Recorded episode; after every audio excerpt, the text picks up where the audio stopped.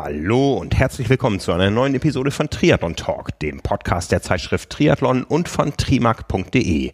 Mein Name ist Frank Wechsel, ich bin Herausgeber der Zeitschrift und mein Gast heute ist Christoph Simsch. Christoph ist wahrscheinlich schon viel, viel länger im Triathlon involviert, als wir alle es sind. Er ist Sportarzt und Allgemeinmediziner mit eigener Praxis und seit kurzem neuer Anti-Doping-Beauftragter der Deutschen Triathlon Union. Ja, und das ist auch unser Thema. Wir beschäftigen uns damit, wo steht Deutschland im Anti-Doping-Kampf, besonders im Triathlon. Ein interessanter Ausflug in ganz viele Aspekte dieses Themas. Ich wünsche euch dabei viel Spaß. Christoph, herzlich willkommen hier im Podcast. Wir haben uns im Vorfeld schon auf das Du geeinigt, denn wir sind ja beide Sportler. Du bist Triathlet äh, nicht nur mit Leib und Seele, sondern auch Triathlet der ersten Stunde. Ja, hallo. Ähm, vielen Dank für die Einladung. Freue mich, dass ich hier sein kann. Ja, ich bin Triathlet einer der, der frühen Stunden, sage ich mal.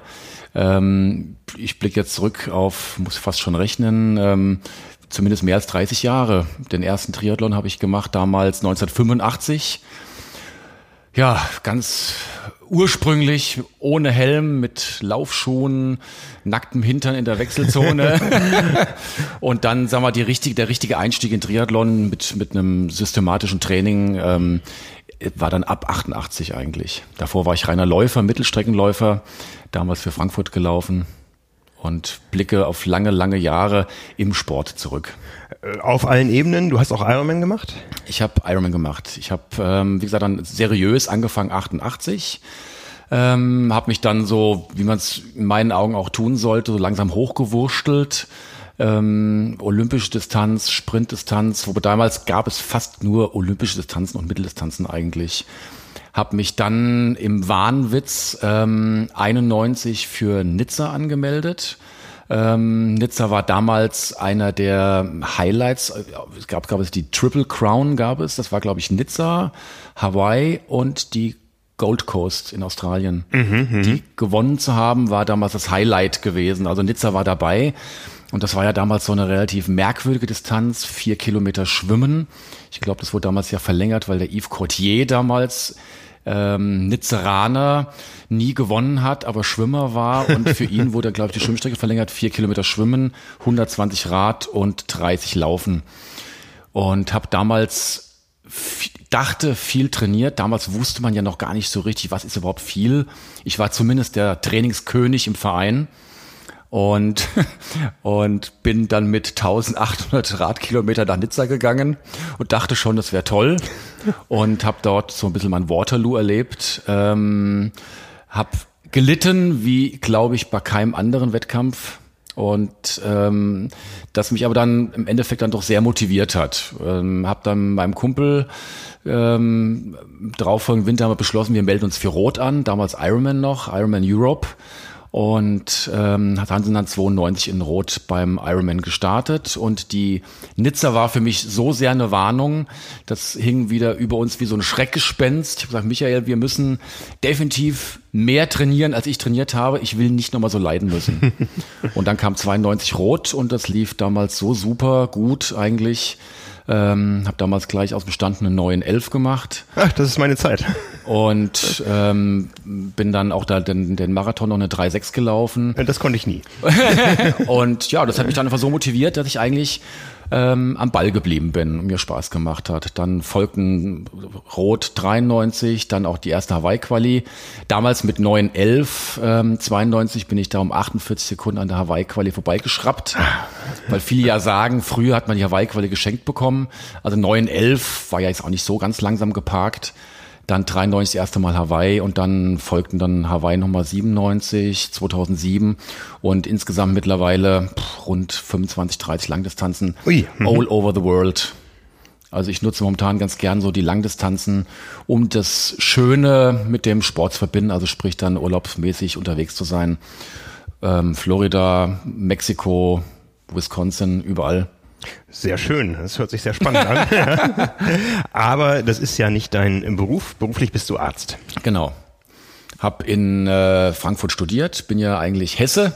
Jetzt lebe ich im süddeutschen Raum bei ähm, Schwäbisch Hall in Kreilsheim, habe meine Praxis in Satteldorf dort, habe ähm, in Frankfurt studiert, ähm, dort auch meine triathletischen ähm, Anfänge gemacht und ja, habe dann auch in Frankfurt anfangs gearbeitet, bin dann ähm, berufsmäßig ähm, für fünf Jahre in die Sportmedizin nach Ulm gegangen. Ähm, ja, und habe da so meinen sportmedizinischen Schwerpunkt mir dann auch ähm, ja, erarbeitet, lag auch relativ nahe. Und äh, mit meinem Trainingskollegen zusammen haben wir auch dann so Richtung ähm, Leistungsdiagnostik schon relativ früh mit Laktatdiagnostik angefangen, was wir jetzt heute immer noch so ein bisschen hobbymäßig betreiben. Mhm, also Allgemeinmedizin, Sportmedizin und Triathlet Genau. Mit in, in Leib und Seele genau. in einer Person und dann ist es quasi folgerichtig. Im letzten Jahr kam dann der Ruf, äh, die Deutsche Triathlon Union braucht einen neuen Anti-Doping-Beauftragten. Genau. Ich, wie, wie kam das zustande?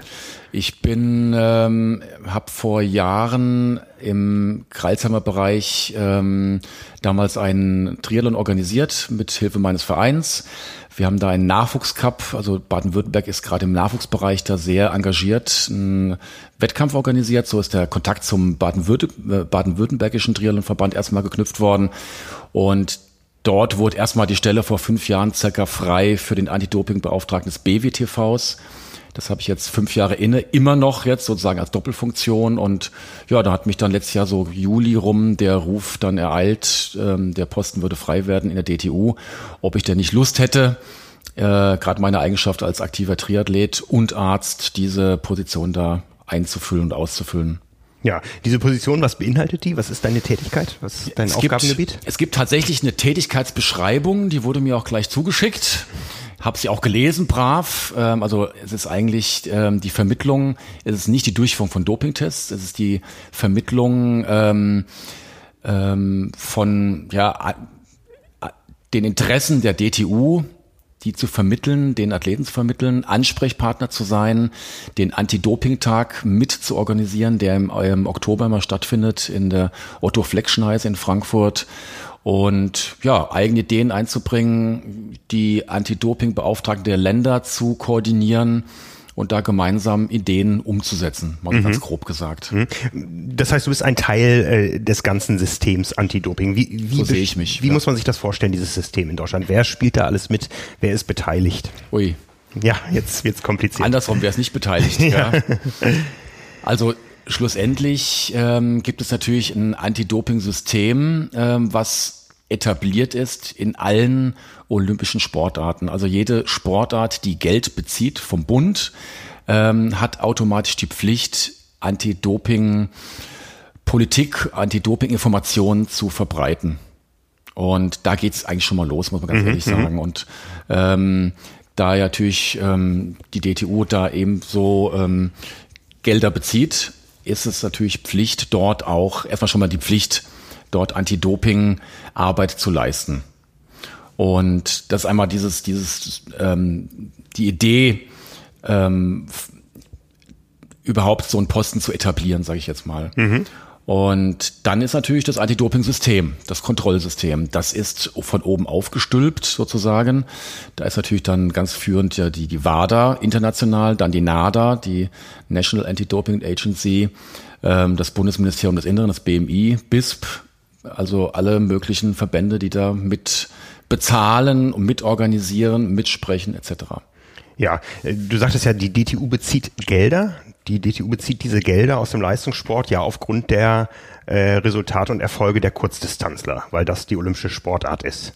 Ähm, das Dopingkontrollsystem betrifft aber alle Triathleten. Ja, wir reden auch über Langdistanzler, wir reden aber auch über Age-Gruppe. Mhm. Ähm, wie viele Anti-Doping-Tests gibt es in Deutschland? Also die, ich hatte mir gerade jetzt in Vorbereitung auf den heutigen Tag mal mir die, es gibt übrigens für jeden einsichtbar von der NADA die Jahresberichte. Die Daten von 2019 liegen noch nicht vor, ähm, aber von 2018. Und mhm. 2018 hat die NADA im Bereich Triathlon knapp 1000 ähm, Kontrollen durchgeführt, davon äh, ca. 300, ich glaube 320 waren es ungefähr, bin ich genau festnageln, Trainingskontrollen, mhm. das sind Wettkampfkontrollen. Die DTU, sel also da gibt es im Prinzip, ja, wir wollen anfangen. Es gibt einmal natürlich das ähm, System, dass Kaderathleten getestet werden müssen. Mhm. Und dann gibt es die Möglichkeit, dass der Verband selbst noch ähm, eigene Tests ähm, plant oder, oder vorschlägt. Und da sind zum Beispiel die äh, Meisterschaften, Landesmeisterschaften auch zu nennen. Mhm. Und da kommt auch der Kontakt so ein bisschen mit, den, mit dem Altersklassenbereich. Mhm. Weil natürlich im Altersklassenbereich ähm, oder Landesverbänden, Landesmeisterschaften auch im Altersklassenbereich ähm, durchgeführt werden. Ja, diese Zahl von 1000, die du nanntest, die ist quasi von oben vorgegeben. Das ist NADA? Das ist NADA. Ähm, vom Verband selbst sind circa 150 Proben in Auftrag gegeben worden letztes Jahr. Okay. Ja wer kann alles Proben in Auftrag geben? Wir reden ja auch über privatwirtschaftliche Großorganisationen wie Ironman. Wir wissen auch, dass es einzelne kleine Veranstaltungen gibt. Äh, hier im Norden immer als positives Beispiel der OSE Triathlon in Uelzen. Das ist ein privater Veranstalter, ein breitensportlicher Veranstalter, der sagt, äh, wir haben gar keine Profiathleten am Start. Wir stehen aber fürs Thema Anti-Doping und wir führen Dopingkontrollen durch. Da hat es auch mal ein Redakteur von uns erwischt äh, erwischt im positiven Sinne. Also der musste zur Dopingkontrolle, die dann negativ ausgefallen ist. Ähm, das ist ja, das hat ja nichts mit ähm, äh, Bundesinnenministerium, Kaderstrukturen und Verbänden zu tun. Kann jeder Veranstalter Anti-Doping-Tests äh, beauftragen?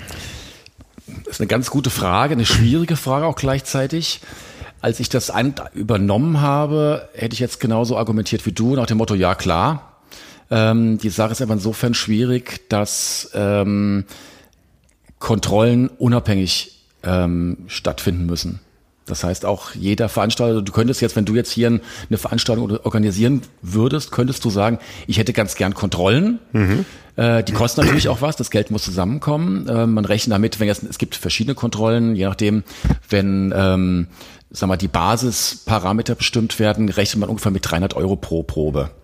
Und das kannst du je nachdem, je nachdem wenn du irgendwelche anderen speziellen ähm, Wachstumshormone nachweisen willst, kann das bis zu 1000 Euro pro Probe hochgehen. Also das Geld muss da sein einmal. Mhm. Dann kannst du sagen, ja, ich hätte es gern.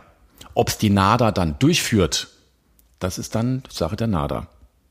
Es ist aber immer die NADA mit im Spiel. Ich genau. kann nicht äh, ein Labor beauftragen und sagen, macht mir hier Anti-Doping. Genau. Ähm, es war bis vor zwei Jahren so, dass gerade in der Deutschen Triathlon Union wir auch eigene Kontrolleure gehabt haben, immer noch haben, aber nicht im Einsatz haben mehr.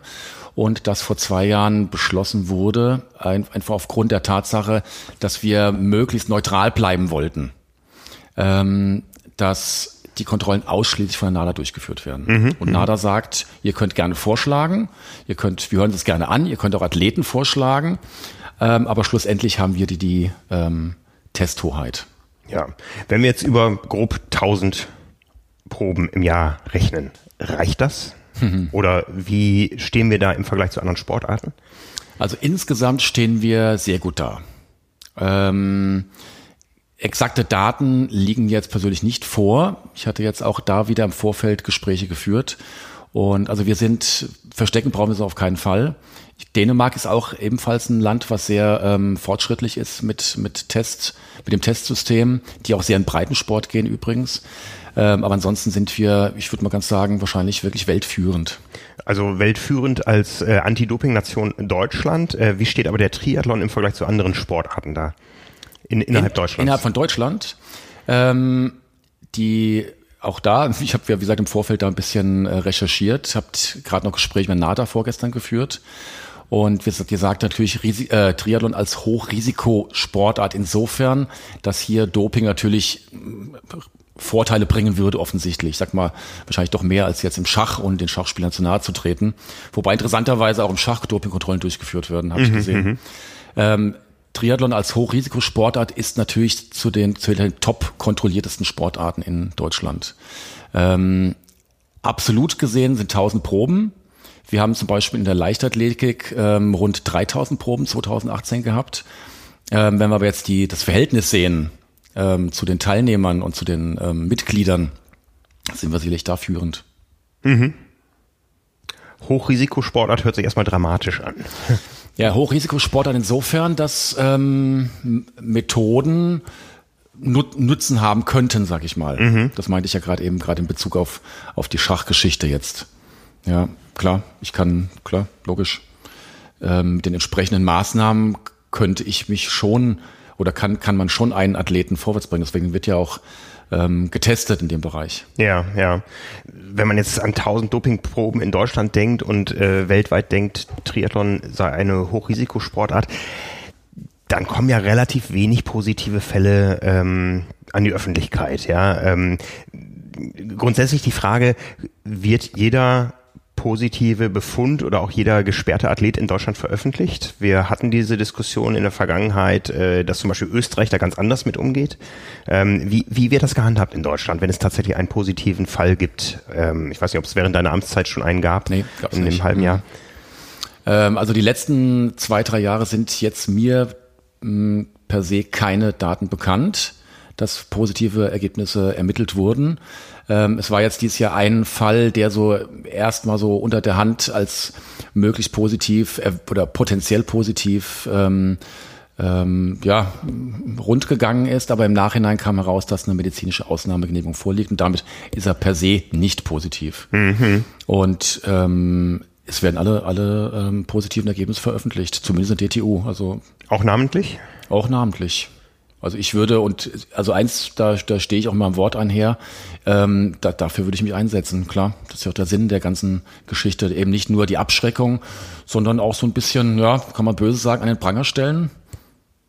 Vielleicht so ein bisschen.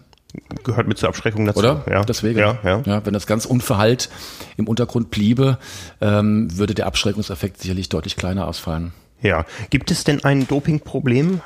Du hast ähm, eine interessante äh, Geschichte erzählt schon im, im Vorgespräch ähm, vom letzten Anti-Doping-Tag, den ihr, ja. wie gesagt, durchführt im, im Herbst immer in Frankfurt, ja. ähm, wo eine ganz erschreckende Zahl am Ende stand, wie viele äh, Doper überhaupt auffallen. Ja, äh, kannst du diese, diese Rechnung nochmal rekonstruieren?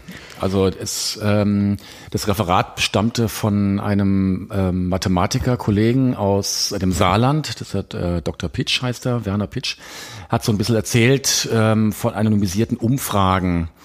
Ähm, über die Methodik jetzt möchte ich gar nicht so weit ausführen. Interessante Methodik, wie man, war für mich auch komplett neu, wie, wie man da zu validen Ergebnissen kommt. Ähm, auf jeden Fall hat man Bundeskader Athleten befragt und anonymisiert und ähm, die Zahl schwankt so um den Bereich, fünf, also 15 bis 25 Prozent der Bundeskaderathleten haben in dieser Umfrage zugegeben, unerlaubte Mittel zu nehmen. Also sprich ein Viertel. Das ist, das ist viel und aufgedeckt werden die allerwenigsten. Aufgedeckt gibt es auch Statistiken, also als mal durchgerechnet, aufgedeckt wird ein Prozent. Ein Prozent. Ja. Woran liegt das? Liegt das an schlauen Athleten oder einer, einer äh, dummen Testsystematik? Wenn wir das wüssten, dann wären die Tests wahrscheinlich mehr positiv. Ja. Ähm, man muss natürlich festhalten, dass die großen ähm, Enthüllungen der letzten Jahre eher weniger die einzelnen Tests gewesen sind sondern die großen Geschichten, Erfurt sage ich beispielsweise, ja. ähm, Festina, äh, das sind alles ähm, Aufdeckungen, die erfolgt sind aufgrund von Ermittlungsarbeit. Ja. Ich glaube, das Dopingsystem, das als Testsystem ist notwendig, ist genauso notwendig wie eine Geschwindigkeitskontrolle auf der Autobahn. Aber wir dürfen leider ähm, uns ähm, nicht der Illusion hingeben, dass wir damit ja, erstmal einen Großteil erwischen, das schon mal nicht, ähm, sondern wir müssen im Prinzip schauen, dass wir intelligent, forschend, ermittelnd weiter gucken. Mhm. Und da haben wir auch durch den Gesetzgeber Rückendeckung bekommen, dadurch, dass ja Anti-Doping oder Doping insgesamt, Anti-Doping, Doping, ähm, strafrechtlich verfolgt werden kann. Mhm. Dass es auch dementsprechende Ermittlungsbehörden gibt, die dort forschend und ermittelnd tätig sind. Mhm. Wir haben das ja eben schon mal leicht äh, angerissen. Verbände bekommen Gelder äh, aufgrund von sportlichen Erfolgen. Sie müssen mit diesem Geld aber auch Anti-Doping-Maßnahmen durchführen, die eventuell diese äh, Erfolge gefährden. Das beißt sich doch. Ich weiß jetzt nicht, muss ich ehrlich gestehen, inwieweit die Gelder Sport- oder erfolgsbezogen sind. Vielleicht weißt du da mehr. Ja, also äh, zum, äh, ich weiß es nicht für den Bereich Anti-Doping, aber ähm, Gelder und Verbandsförderung und Kaderstrukturen und so, die entstehen ja aufgrund von sportlichen Erfolgen. Ähm, und wir wissen, dass international ähm, Deutschland zwar eins der führenden Anti-Doping-Systeme hat, aber ähm, auch äh, in Sachen sportlicher Leistungsfähigkeit vielfach nachgelassen hat. Äh, das sind doch zwei widersprüchliche Systeme irgendwo. Ja, also ähm, wie groß ist tatsächlich das Interesse eines äh, Bundesinnenministeriums, mhm. wirklich einen knallharten Anti-Doping-Kampf durchzuführen? Und wenn wir das Ganze mal weiterspinnen, ähm, kommen wir noch in ganz andere Gefilde. Ja, ähm, die Ironman-Weltmeisterschaft ist das Vorzeigeprodukt eines börsenorientierten Unternehmens. Jeder positive Dopingfall würde doch den Kurs, den Aktienkurs dieses Unternehmens gefährden. Wie groß und wie nachvollziehbar äh, realistisch ist das Interesse tatsächlich in den verschiedenen Organisationen? Hm, das ist eine sehr gute Frage. Ich glaube, du hast sie gleich mit der Frage ja dementsprechend schon beantwortet, muss man ja sagen. Ähm, das ist ja gerade das ganze Dilemma in der in der Test oder in Testsituation. Ähm, jeder Verband, jedes System, jede Institution muss im Prinzip ähm, Kontrollen weggeben, um ähm, also ein, ein neutrale Stellen geben, um glaubhaft zu bleiben. Mhm. Jedes System, was sich selbst kontrolliert, ist nicht glaubhaft, in meinen Augen. Ja. Und da ist man in Deutschland aber mit der NADA gut aufgestellt. Ich denke, der Schritt auch vor zwei Jahren zu sagen, wobei das ja anderen nicht den Grund hatte, dass wir jetzt gesagt haben, okay, wir, wir trauen unseren, unseren Kontrolleuren nicht. Das war mehr, dass wir gesagt haben, okay, wir wollen auch einen Schritt nach draußen zeigen. Wir wollen zeigen, dass wir neutral sind, dass wir ähm, uns nicht selbst kontrollieren. Deswegen mhm. auch, was wir vorhin besprochen haben, dass die Testhoheit schlussendlich bei der NADA liegt. Mhm, mhm, Und da denke ich, sind wir in Deutschland ganz vorne. Ja, du sagtest 1000 Dopingkontrollen, die fangen an bei 300 Euro, äh, gehen aber auch schnell bis 1000 Euro. Wir reden über eine halbe ähm, Millionen Euro. Wo kommt das her, das Geld? Wie also finanziert also sich das ganze System? Die, die, das, äh, die gesamte NADA finanziert sich, also das, ich habe wieder den, den Jahresbericht da gelesen. Ähm, 2018 war das Volumen gar nicht so viel, es waren rund 10 Millionen eigentlich nur gewesen, ähm, die in die gesamte NADA gef äh, geflossen sind. Davon waren rund 20, 25 Prozent vom BMI, vom Bundesministerium des Inneren. Ähm, weitere 20 Prozent auch nochmal durch andere äh, Institutionen des, des Bundes. Ähm, da fließt ein Großteil des Geldes rein. Und ähm, innerhalb, und diese, diese neun Millionen oder zehn Millionen werden eigentlich so verteilt, dass mh, rund ein Drittel, ein Viertel in, in, in die Tests und Analytik gesetzt wird. Mhm, Dann gibt's Personalkosten, ähm, Öffentlichkeitsarbeit, Öffentlichkeitsarbeit etc., alles drum mhm. dran. Ja, also mhm. ist, da kann man grob sagen, ich habe jetzt die genauen Zahlen nicht komplett im Kopf, aber wenn ich davon ausgehe von 10 Millionen, dementsprechend 40 Prozent, ähm, dass dementsprechend ja rund nur 4.000, äh, 4 Millionen äh, in die Kontrollsysteme aller Verbände reingehen, nicht nur Triathlon. Mhm.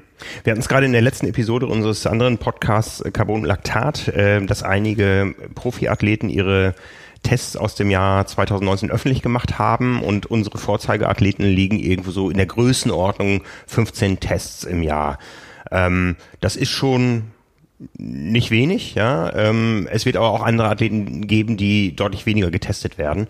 Ähm, wie viel Tests braucht man denn pro Athlet, um sagen zu können, du bist Mediziner, ähm, du hast dich auch im Rahmen deiner, deiner aktuellen äh, Beauftragung da sicher mit den Methoden auseinandergesetzt. Wie viel Tests braucht man, um wirklich zu sagen, der Athlet ist sauber? Gute Frage. Das ist ähm, natürlich abhängig von der Pharmakokinetik des jeweiligen Medikamentes, was ich unerlaubterweise zuführe. Ähm, wenn man dort offizielle Anfragen in NADA richtet, ist es ähm, auch verständlich, dass dort mit Zahlen ähm, praktisch komplett verschlossen wird. Man will den Überraschungseffekt. Logisch. Mhm. Ja. Äh, das wäre wär ein Wahnwitz, wenn ich ähm, eine Anleitung gebe und sage, ab wann ein Medikament wieder ausgewaschen ist. Das würde ja Tür und Tor öffnen. Eventuell Manipulationen. Ähm, die Häufigkeit macht's, die Intelligenz macht's. Ähm, was wir vorhin gesagt haben, ich denke, es ist wichtig, eben nicht nur im Wettkampf zu kontrollieren, sondern gerade im Bereich der, der, des Trainings, des, des, der, der unerwarteten Kontrollen zu erscheinen. Mhm.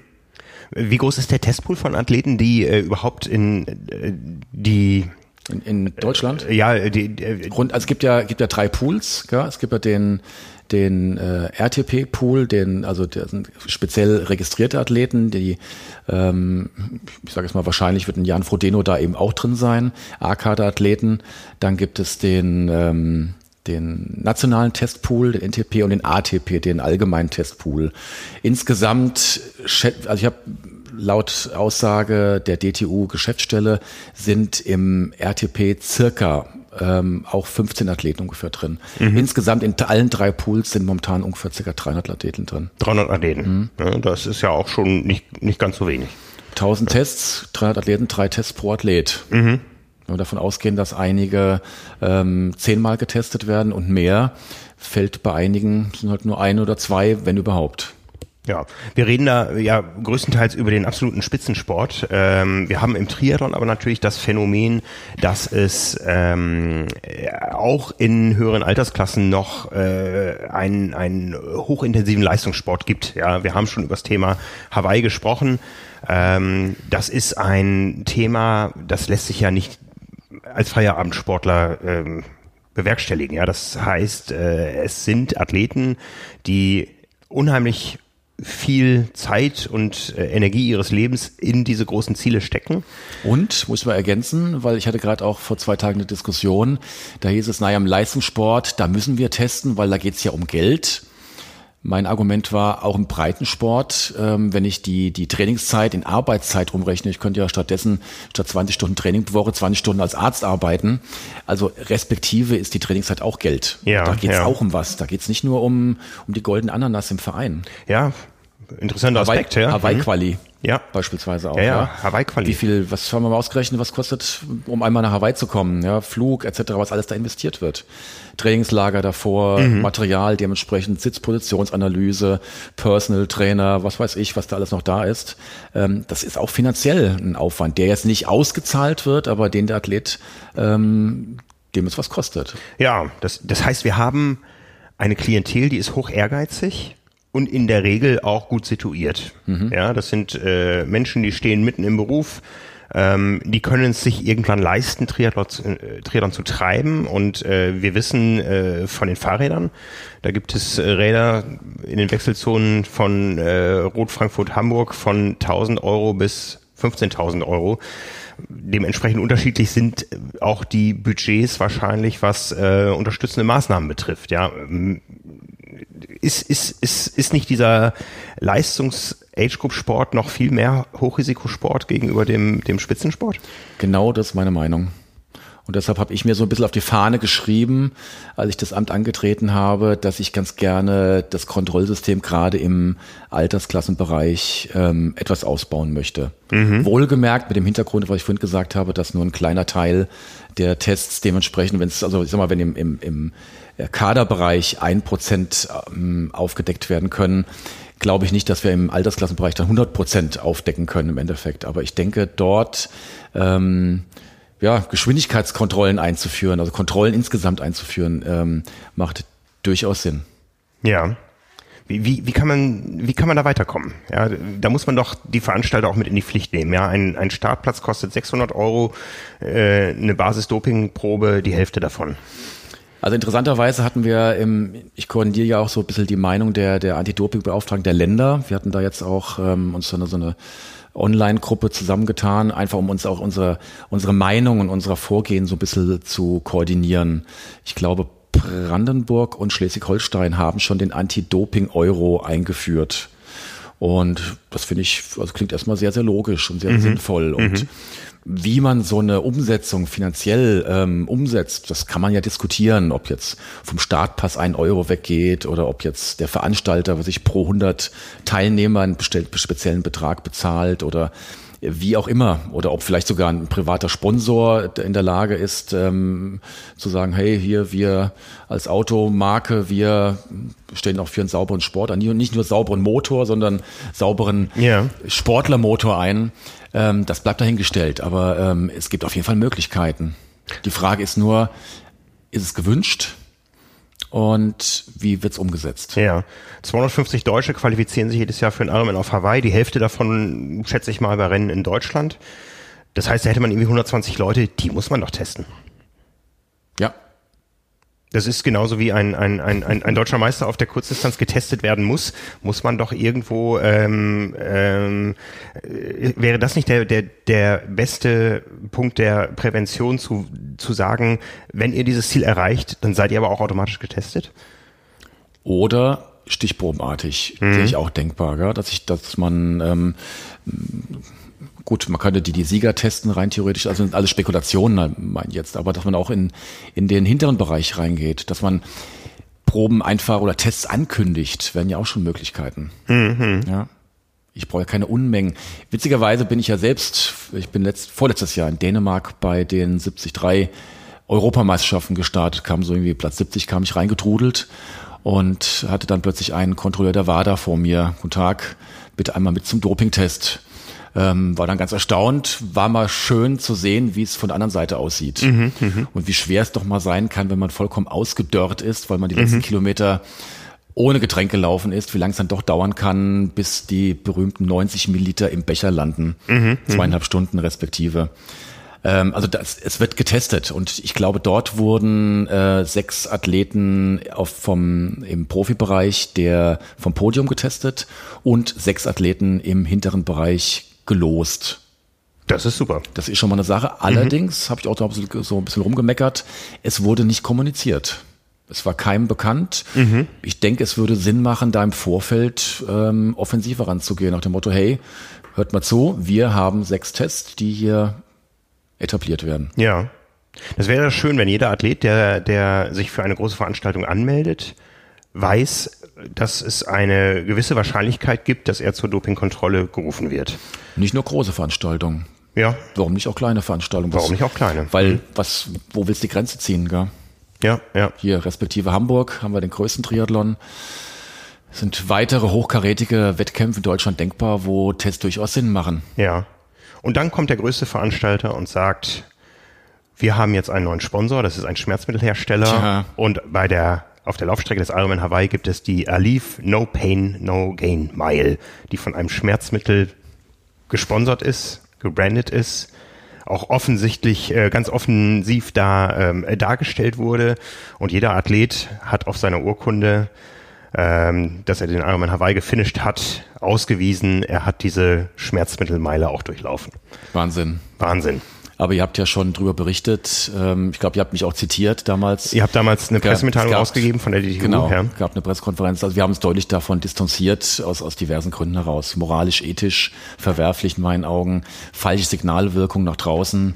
Ähm, Schmerzmittel prophylaktisch haben im, im, im Sport null verloren. In der, in der Theorie ja, in der Praxis sieht das anders ja, aus. Ja. Du bist Sportmediziner. Ähm, passieren dir Dinge in der täglichen Praxis, dass äh, die Athleten bewusst oder unbewusst nach äh, Mitteln und Methoden fragen, die äh, nicht erlaubt sind? Die nicht erlaubt sind? Nee, eigentlich nicht. Ähm, ich hatte einen, einen Fall, der eines Athleten, der nicht aus dem Triathlon-Bereich kommt, der mich offen angesprochen hat, der gesagt hat, er möchte jetzt ganz gern im, ähm, in den USA in einem bestimmten Sportart, ich sage erstmal keine Sportart, weil dann würde der Athlet sich wahrscheinlich erkennen, wenn er mich jetzt hier hört, ähm, würde er jetzt auch angreifen wollen und ähm, es gibt auch bestimmt Möglichkeiten, ihm zu unterstützen. In den USA würde ja sowieso jeder was nehmen und er möchte ähm, konkurrenzfähig sein, aber er möchte es nicht ohne ärztlichen ähm, ähm, Rückendeckung tun und ohne ärztliche Kontrolle praktisch. Ich meine, herzlichen mhm. Glückwunsch. Du bist aus drei Gründen hier an der falschen Stelle. Erstmal bin ich eigentlich Dopingbeauftragter. Zweitens bin ich moralisch finde ich das ähm, sicherlich nicht in Ordnung. Und drittens ähm, darf ich auch strafrechtlich und berufsrechtlich schon mal gar nicht. Und der hat dann das die Praxis gewechselt? Nein, der ist mal noch da, tatsächlich. Okay. Hm. Aber was nimmt, weiß ich nicht. War auch nie wieder ein Thema gewesen. Sag mal so, ich fand's okay von ihm. Ist ein, ein, Patient, der auch so da ist, fand ich okay, dass er so direkt angesprochen hat. Hätte ja irgendwie auch dann drumherum was erzählen können. Hm. Ansonsten ist mir jetzt aus den letzten 17, 18 Jahren gar nichts bekannt. Null. Okay, okay. Würde ich, würde ich definitiv sagen. Ja. Das ist ja erstmal ein positives Zeichen. Jetzt weiß man nicht, ob die Athleten, die es machen wollen, ähm, andere Wege gehen ohne, ohne Mediziner, äh, ob sie, ähm, ob sich rumgesprochen hat, zu welchen Medizinern man gehen kann oder wie auch immer es passiert. Ja, wir, wir, wir wissen, es passiert. Ja, wir müssen nur rankommen und wir müssen vor allen Dingen äh, warnen. Was, was kann alles schiefgehen? Ja. ja gut, der der Markt, der muss ja nicht unbedingt über den Mediziner gehen. Gell? Es gibt ja ähm, Recherchen, die zeigen, dass du im Internet eine relative Menge bestellen kannst aus dem Ausland, ohne dass das Rezepte verlangt werden. Also ich glaube, das ist da nicht die große Kunst, da irgendwo dran zu kommen. Hm. Ihr als Sportmediziner-Community in Deutschland Tickt ihr da anders als zum Beispiel der US-Sportmediziner? Wir haben das Thema äh, gehabt. Alif, das ist ja in den USA, ähm, gut, wir wissen aus Gesprächen, dass es äh, auch sehr bipolar angekommen ist bei den Athleten. Manche haben gesagt, ja, normal. Manche haben gesagt, nee, geht gar nicht. Ähm, bei den Medizinern wird das wahrscheinlich ähnlich sein. Wir wissen, die USA haben eine riesen Opioid-Epidemie, so wie wir in Deutschland wahrscheinlich eine Alkoholepidemie haben. Ähm, Themen werden in verschiedenen Ländern unterschiedlich äh, gehandhabt. Ja es blieb erstmal die Frage zu beantworten, ob die Sportmediziner der einzelnen Länder anders ticken als die Bevölkerung der einzelnen Länder. Ja. Ich vermute mal ganz stark, da die Leute in den jeweiligen hm, Gesellschaften sozialisiert wurden, ticken die wie die jeweilige Gesellschaft.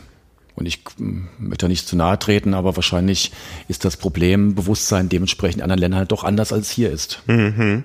Wie mit allen sozialen Werten, sage ich jetzt mal. Ja, der US-Verband hat gerade ähm, verschiedene neue Partner kommuniziert. Ähm, da geht es um irgendwelche Mittelchen zum Einreiben bis hin zu äh, Cannabisprodukten, ähm, die man als Mitglied dann zu besonderen Preisen äh, erwerben kann. Ähm, da gibt es im Bereich der Deutschen Trainerunion zumindest aktuell nichts.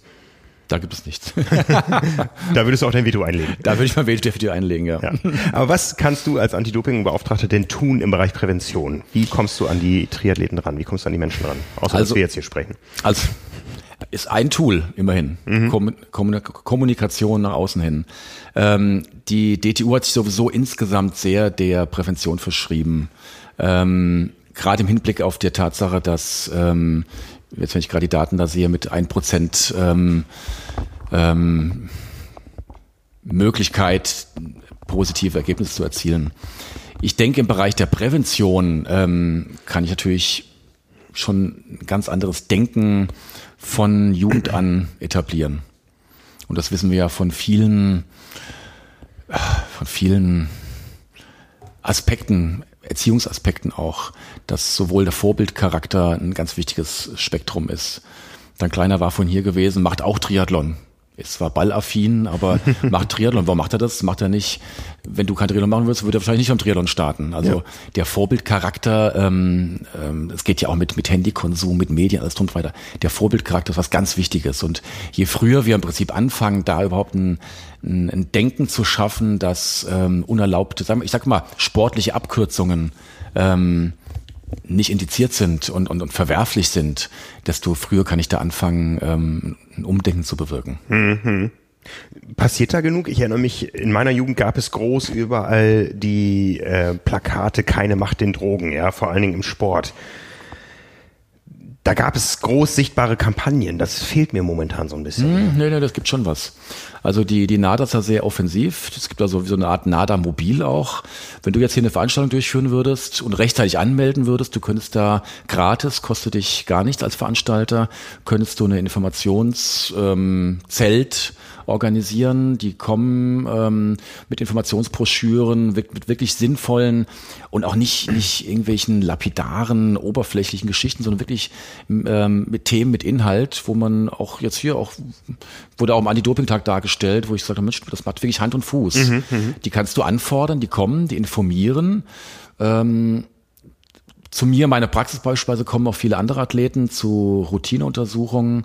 Ähm, ich werde nicht müde zu betonen, dass es die NADA-App auch gibt die sich jeder Sportler in meinen Augen runterladen sollte. Das möchte ich auch hier dann im Rahmen des Podcasts dafür mal Werbung betreiben. Es gab auch, glaube Verlinken wir gerne in den Show Notes. Ja, die mhm. ist wirklich super. Ähm, habe ich drauf, haben viele Athleten drauf, alle, die von mir betreut werden, haben es eigentlich drauf. Und die ist, ähm, du kannst jederzeit, wird immer aktualisiert, jederzeit sehen, ähm, ob Medikamente erlaubt sind, ob Medikamente ähm, bedenklich sind, ähm, ob sie im Wettkampf erlaubt sind, ob sie im Training erlaubt sind oder ob sie ganz verboten sind insgesamt. Mhm. Was sind so die Kommunikationstools? Droht man damit Sperren oder klärt man über Nebenwirkungen auf? Oder was, was, was wird da kommuniziert? Was, was muss kommuniziert werden? Es wird, es geht um die Sinnhaftigkeit des Sports im Allgemeinen. Mhm. Ja. Ähm, es wurde vor, auch vor zwei Jahren, war glaube ich auch an, am Anti-Doping-Tag, hat ein Sportethiker gesprochen, was sehr nett war, fand auch ein tolles Referat. Ähm, da ging es um die Sinnhaftigkeit des Sportes. Und dass der Sport ähm, jetzt anders ist als die, als ja nicht anders als die Gesellschaft, aber ähm, eine besondere Form hat. Mhm. Ja, hat, es wurde dargestellt, fand ich, das Beispiel fand ich sehr nett. Ähm, es ist einem Nicht-Sportler relativ schwer verständlich zu machen, die Sinnhaftigkeit eines Vier-Meter-Laufes. Ja, die stehen an der Startlinie, es schießt und 50 Sekunden später stehen wieder alle an der gleichen selben Stelle. Mhm. Ja, so, wo liegt da der Sinn drin? Und gesellschaftlich liegt da in dem Sinne kein Sinn drin, also dass keine Produktivität geschaffen wurde. Ähm, der Sinn liegt darin, dass wir im Sport bestimmte Regeln etablieren. Also der Sport, ähm, um auf den Vier-Meter-Lauf zurückzukommen, ähm, es zählt die Voraussetzung, jeder soll das Beste geben. Es macht keinen Sinn, vier Meter zu laufen, wenn einer sagt, naja, ich, ich gehe mal spazieren, der andere trinkt, ich trinke während des Kaffees. Man geht davon aus, dass alle auf der Bahn versuchen, ihr Maximum herauszugeben. Mhm, mhm. ähm, und dann gibt es Prinzip der, der Gleichheit und der Natürlichkeit. Und die Natürlichkeit heißt eben, dieses Mittel zu erreichen, äh, die vier Meter zu laufen mit meinen eigenen Füßen, ohne dass ich unterwegs vielleicht ein Fahrrad nehme und da vielleicht ein bisschen schneller bin oder ähm, andere Maßnahmen. Das heißt, ein Dopingvergehen ähm, oder die Einnahme von Doping führt den Sport ad absurdum. Das ist nicht nur ein Betrug, sondern bewirkt, dass der Sport kein Sport mehr ist sondern ich sag mal lapidar wie eine Zirkusveranstaltung. Mhm, mh, ja, wo mh. auch Leistungen gebracht werden. Du kannst auch Roboter gegeneinander kämpfen lassen, auch toll zu sehen. Ähm, ich glaube in Dubai ähm, sitzen auf den Kamelen mittlerweile auch Roboter, die dann gut die Kamele laufen noch selbst zu. Ja, zu ja. Das ist halt. Das mein, ist aber ein Kinderschutzprogramm, weil die ja, Kinder nicht mehr klar, auf stimmt schon. Ja, aber jetzt war jetzt vielleicht, aber es, es gibt ja, es gibt ja so, so Roboter, Roboterkämpfe beispielsweise. Auch. Ja, ja, ja. Die kann man sich auch angucken. Mhm. Sportlicher Wert fraglich. Wrestling, ja, schreine Show Sport, Fragezeichen. Mhm, ja. Und diese Werte gilt zu vermitteln, den Leuten zu sagen, hey, Doping ist jetzt nicht nur ein Vergehen, das ist, damit führst du den Sport ad absurdum eigentlich. Mhm. Und das möglichst früh zu verankern. Mhm. Das ist ja der Grundgedanke des Triathlons. Der, der, das äh, Hauptziel ist ja das Finish. Ja, also äh, es ist ja nur ein kleiner Bruchteil von Athleten, die irgendwann mal um eine deutsche Meisterschaft, um eine Hawaii-Quali oder einen Altersklassensieg irgendwo kämpfen. Die meisten wollen ja finishen und Erlebnisse haben. Ja, das heißt, dafür da, da, da ist sicher der, das Thema des Betrugs an sich selbst ein ganz großes Thema. Da unterscheidet sich vielleicht der Triathlon von anderen Sportarten, weil den 400 Meter Lauf, den schafft jeder. Das Finish. Ja. Fast jeder. Ne? Frage vielleicht siehst du es in der sportmedizinischen Praxis anders, ja, aber, aber äh, beim Triathlon geht es um das Finish aus eigener Kraft, ja. Mhm. Und ähm, äh, ist nicht das ein wichtiger Aspekt im Bereich Prävention im deutschen Sport? Ihr betrügt euch selbst? Genau im Triathlon? Ja, genau. Mhm. Ja. Ihr führt den Sport damit ad absurdum praktisch. Mhm. mhm. Und gerade wenn ich deine Worte jetzt aufgreife, ähm, wenn es ums Finishen geht, um sich was beweisen, zu beweisen, ähm, in dem Augenblick, wo ich das mit, da könnte ich auch gleich in die S-Bahn steigen, könnte den Marathon um 20 Kilometer verkürzen, äh, komme ich auch ins Ziel. Gibt ja. es auch immer wieder. Ich weiß, gibt es, ja, klar. Ja, ja soll derjenige äh, mit seinem Ergebnis dementsprechend zufrieden sein, nicht zufrieden sein. Mhm. Aber das führt den Sport ad absurdum. Der S-Bahn-Fahrer, das ist, ähm, das ist kein, kein Vergehen, das ist, das ist nichts praktisch. Mhm. Mhm. Haben wir auch im Triathlon schon gehabt, hier in Hamburg. Altersklassenweltmeisterschaft 2007, der Schummel-Opi von Fehmarn. Ging sogar bis in die Bildzeitung. Strecke abgekürzt. Wahnsinn eigentlich. Ja, ja. ja es ist, es Aber da, da geht's ja dann, da waren es ja Meisterschaften wahrscheinlich gewesen, oder? Da waren es Weltmeisterschaften, genau. genau. Da ging es dann um, um, das, um den Titel. Ja. Aber ich glaube jetzt jemand, der ähm, sagt, okay, ich möchte einmal mal im Leben einen Marathon gelaufen sein oder einen Halbmarathon gelaufen sein oder einmal im Leben einen Berglauf gemacht haben oder einmal im Leben einen Ironman gefinisht haben.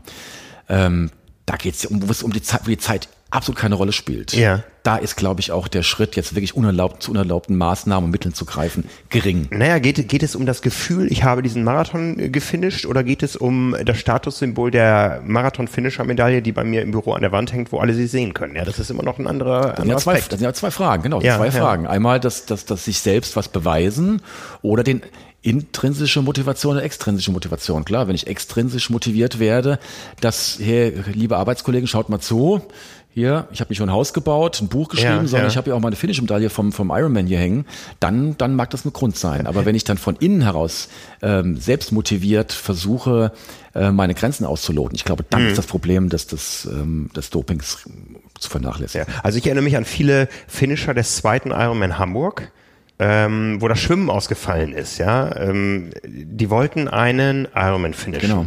Dann fällt das Schwimmen auf. Die haben sich hinterher zwar damit abgefunden, dass die Bedingungen und Gegebenheiten so waren, ja, und sie an dem Tag angenommen, aber hinterher haben sich doch viele Klar. unvollständig gefühlt. Klar, Ja? weil Also es dem den Sprint kein Triathlon ist. genau.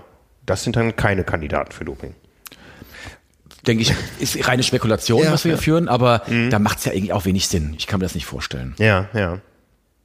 Ja, jetzt haben wir aber ähm, das Thema, dass es doch immer wieder positive Fälle gibt. Äh, zum Glück im Triathlon zuletzt äh, wenige. Ähm, wir haben drüber gesprochen, wir haben im letzten Jahr den Fall Stefan Schumacher gehabt, ähm, kein aktueller Dopingfall, das Ganze über ein Jahrzehnt zurück. Der ist als Profi zurückgekehrt in den Triathlonsport hat sich für Hawaii qualifiziert, äh, ist da gestartet. Wir haben ein Interview mit ihm geführt und wissen, wie heiß das Thema ist in der Triathlon-Szene. Jetzt gibt es viele Athleten, die sagen, äh, Doper müssen lebenslang gesperrt bleiben, schon ab dem ersten Vergehen. Das ist ein nicht zu verzeihender Fehler und äh, diese Menschen sollen bei uns im Sport nichts mehr zu tun haben. Äh, Wie stehst du dazu?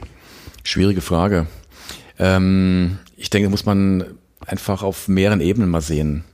Ähm, sportlich gesehen ist es so, dass wir ja wissen, dass ähm, Stichwort Epigenetik, vielleicht ähm, dem einen oder anderen Begriff, ähm, wir wissen, wir haben so eine Art Memory-Effekt. Das heißt, jemand, der auf einem hohen Niveau trainiert hat, wird immer wieder relativ leicht auf dieses hohe Niveau kommen. Ich sage immer, Ferrari bleibt Ferrari, auch wenn er mal im Winter in der Garage gestanden hat. Und ähm, ich denke, dass, oder es ist, ist ja erwiesen, es gibt Studien dementsprechend, dass ähm, Personen, die früher unerlaubte Substanzen genommen haben, ähm, davon sicherlich lebenslang profitieren. So, und das ist sportlich gesehen, muss man sagen, ja, stimme ich den Leuten zu, die sagen, lebenslange Sperre, weil die haben lebenslang einen Vorteil. Moralisch schwierig. Da bin ich geläutert, wahrscheinlich wie du auch so ein bisschen. Wir hatten ja vorhin im Vorfeld schon mal gesprochen, gerade über das Interview, was ihr mit ähm, dem Michael Schumacher, äh, nicht mit, Stefan. Stefan, so, gut, Stefan Schumacher durchgeführt habt. Ähm, ich war auch einer derjenigen, die gesagt haben, Mensch, um Gottes Willen, verwerflich, dem Menschen keine Plattform bieten insgesamt. Aber ich glaube, jeder, der sich das Interview angehört hat, ähm, hat seine Meinung wohl, denke ich, revidiert. Der Mann ist durch alle Höhen und definitiv alle Tiefen gegangen, die es gibt. Und da wäre ich sicherlich der Letzte, der moralisch da einen Zeigefinger heben würde. Und juristisch gesehen ist die Sache eindeutig. Ähm, es gibt eine Sperre, wenn die abgesessen ist, war es das. Und dann muss ich sagen, warum soll der Sport anders sein als die Gesellschaft? In der Gesellschaft gibt es auch eine zweite Chance. Bei vielen Sachen sogar eine dritte und eine vierte Chance. Ja. Sehr schwieriges Thema, ganz bestimmt. Was sagst du überhaupt zum Thema Sperren? Ähm, Sperren bewegen sich ja in der Regel so im Zeitraum zwei Jahre, bei schlimmeren Vergehen vier Jahre. Reicht das? Ist das Abschreckung genug? Na gut, wir wissen ja von anderen ähm, Sachen, dass zum Beispiel eine Todesstrafe in manchen Ländern nicht bewirkt, dass ähm, die Kriminalität nach unten geht. Ich glaube, die Strafhöhe ähm, wirkt nicht abschreckend. Also von daher, ob wir jetzt fünf Jahre machen, sechs Jahre, sieben Jahre, acht Jahre machen, das ist für denjenigen, der in dem Augenblick zu unerlaubten Mitteln greift, sicherlich kein, kein Argument. Ähm, ich denke, zwei bis vier Jahre, so wie es momentan ist, gehandhabt wird, ist eine gute Sache. Und das primär einfach, um ihn zu bestrafen, um ihn rauszunehmen, um auch dem Umfeld dementsprechend die Chance zu geben, ähm, eben nicht mit, mit nicht abkürzenden Medik äh, Athleten zu starten. Habt ihr darüber nachgedacht ähm, oder ist, ist das überhaupt schon vielleicht auch gängige Praxis mit ehemaligen Dopingsündern, die aber sagen, ich habe damals Mist gebaut, auch zusammenzuarbeiten, auch im Bereich der Prävention? Wie gesagt, ich bin ja erst seit September im Amt. so viel Zeit ist ja noch gar nicht ins Land gegangen. Aber ähm, ist, ist sicherlich eine, eine Möglichkeit. Du meinst Stichwort auch Kronzeugen. Das, es geht ja auch ein bisschen dahin, wenn du die Sache denkst, äh, was ich vorhin gesagt habe, dass die großen Geschichten aufgedeckt wurden durch, durch Ermittlungsverfahren. Also es macht durchaus Sinn, mit, mit, mit Personen zusammenarbeiten, die A, Insiderwissen haben. Und es macht sicherlich auch Sinn, um jetzt gerade mal auf den Stefan Schumacher zu kommen, der gesagt hat, der jetzt auch, glaube ich, im Anti-Doping-Kampf da auch mitarbeitet. Ähm, Ich finde, sowas wird glaubwürdig. Andere sagen vielleicht, naja, okay, jemand, der einmal gedopt hat, dem glauben wir gar nicht mehr. Aber gerade um das auf, auf dieses Interview beziehend, würde ich sagen, es wirkt durchaus glaubwürdig. Also meine Meinung ist, man muss sich die Geschichten zumindest anhören. Genau, das ja, auf jeden man, Fall. Man muss mit den Leuten sprechen, ja, man darf sie nicht als, als Monster brandmarken, ja, ähm, man muss mit den Leuten sprechen, um daraus zu lernen, ja, und. Deshalb leben wir ja in der Demokratie zum Glück. Ja. Ne? Freie Meinungsäußerung. Ne, also, wir, wir haben ja auch solche und solche Doper. Beim einen war es dann auf einmal die Zahnpasta, die verunreinigt war oder sonst was und andere sagen ganz klar, ich habe Mist gebaut und ich stehe dazu und, ähm, ja, das ist Teil meines Lebens. Ähm, auch das, ein, genau. Ein, ein ganz schwieriges genau. Thema, ja. Ein ganz kleiner. Und, und Entschuldigung, wenn ich da nochmal einhaken muss, wir haben natürlich auch die ganz, ganz große Dunkelziffer von Athleten, die im Rampenlicht stehen äh, und vielleicht das gleiche Problem hatten, aber das Glück hatten, in Anführungszeichen nicht erwischt worden zu sein. Ja? Also es ist schwierig, es ist schwierig. Und wir haben Athleten, die erwischt wurden und immer noch im Rampenlicht stehen. Gibt es natürlich auch. Ja. Stichwort Österreich. Stichwort Österreich, ja. Ja.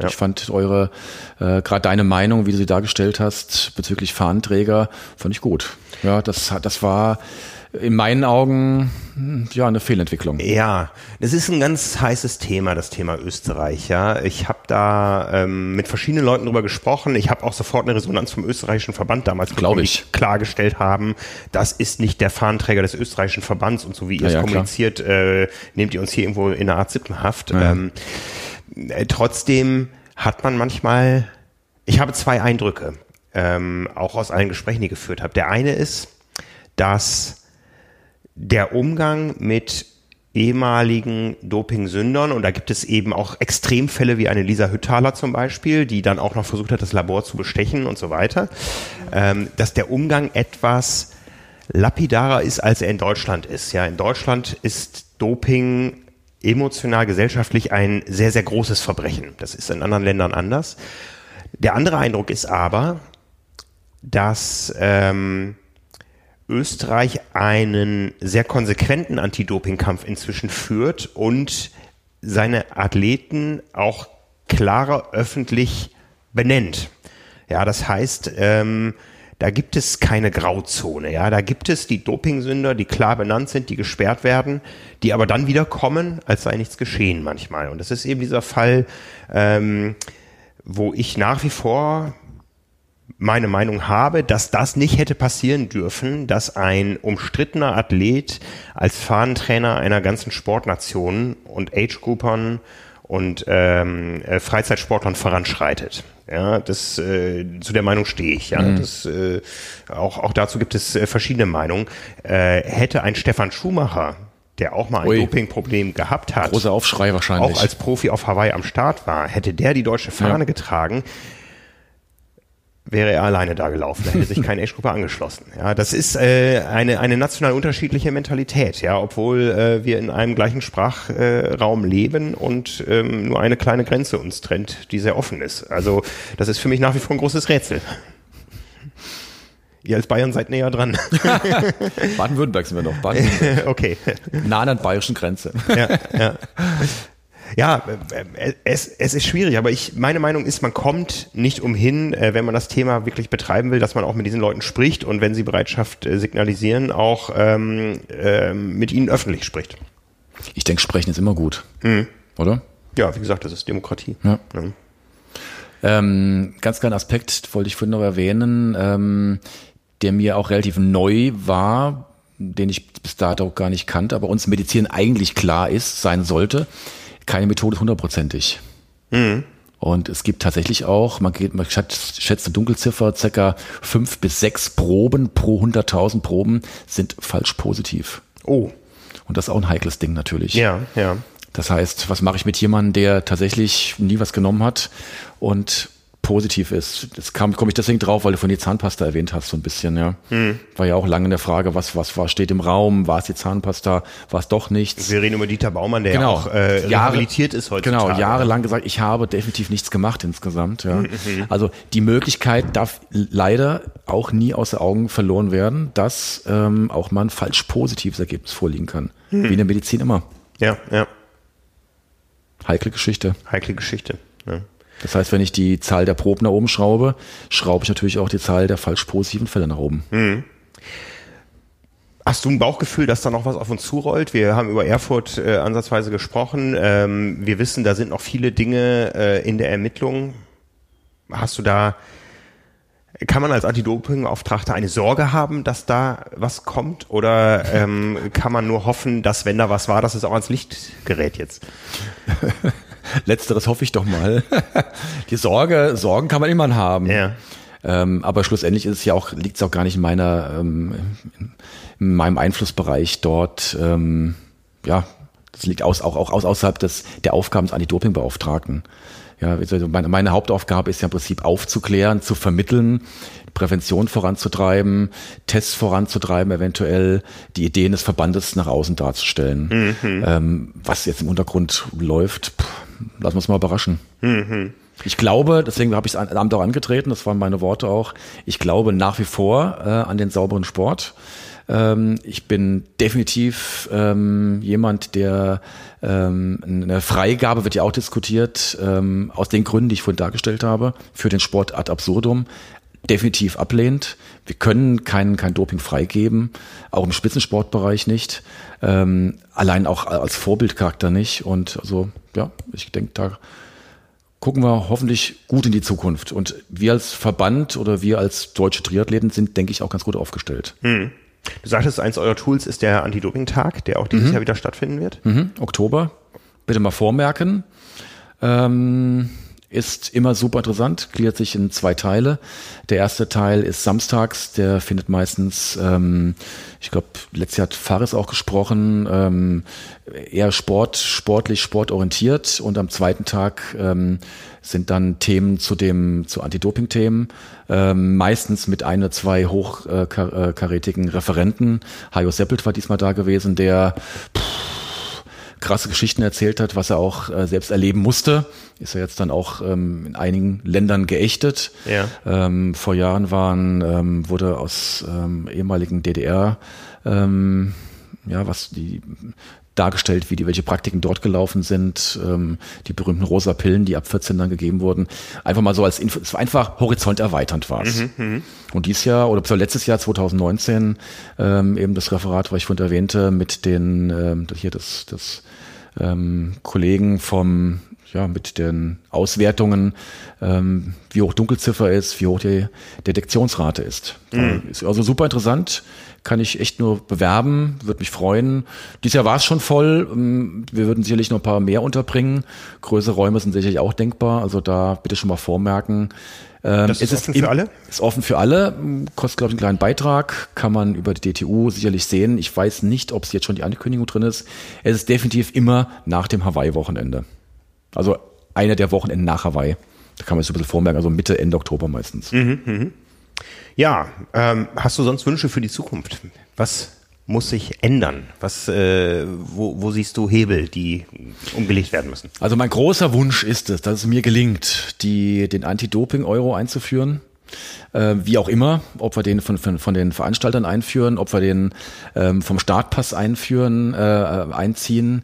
Äh, mein Wunsch ist gerade im, im Age-Group-Bereich ähm, mit ja, punktuell, nadelstichförmig ähm, Kontrollen durchzuführen. Mein weiterer Wunsch ist, dass ähm, die Prävention vorangetrieben wird, dass ähm, schon bei den Kids wirklich der ähm, das No-Doping im Gehirn verankert wird als was ganz Alltägliches. Ich sage mal ganz hart gesagt, so wie das schon, schon mal früher haben 50 Prozent geraucht, mittlerweile rauchen noch, ich glaube 18 Prozent. Ähm, das ist ja auch zunehmend ähm, fast das Fuß in der Bevölkerung. Und so soll dieser Anti-Doping-Gedanke eigentlich auch in der Bevölkerung einfach mehr Fuß greifen. Ja, vielleicht können wir Triathleten da Vorreiter sein. Ich habe äh, eine aktuelle Studie gelesen, dass 2019 deutlich weniger alkoholisches Bier und deutlich mehr alkoholfreies verkauft wurde. Vielleicht haben die Triathleten daran einen Anteil. Ich glaube schon, ich glaube schon. Gell?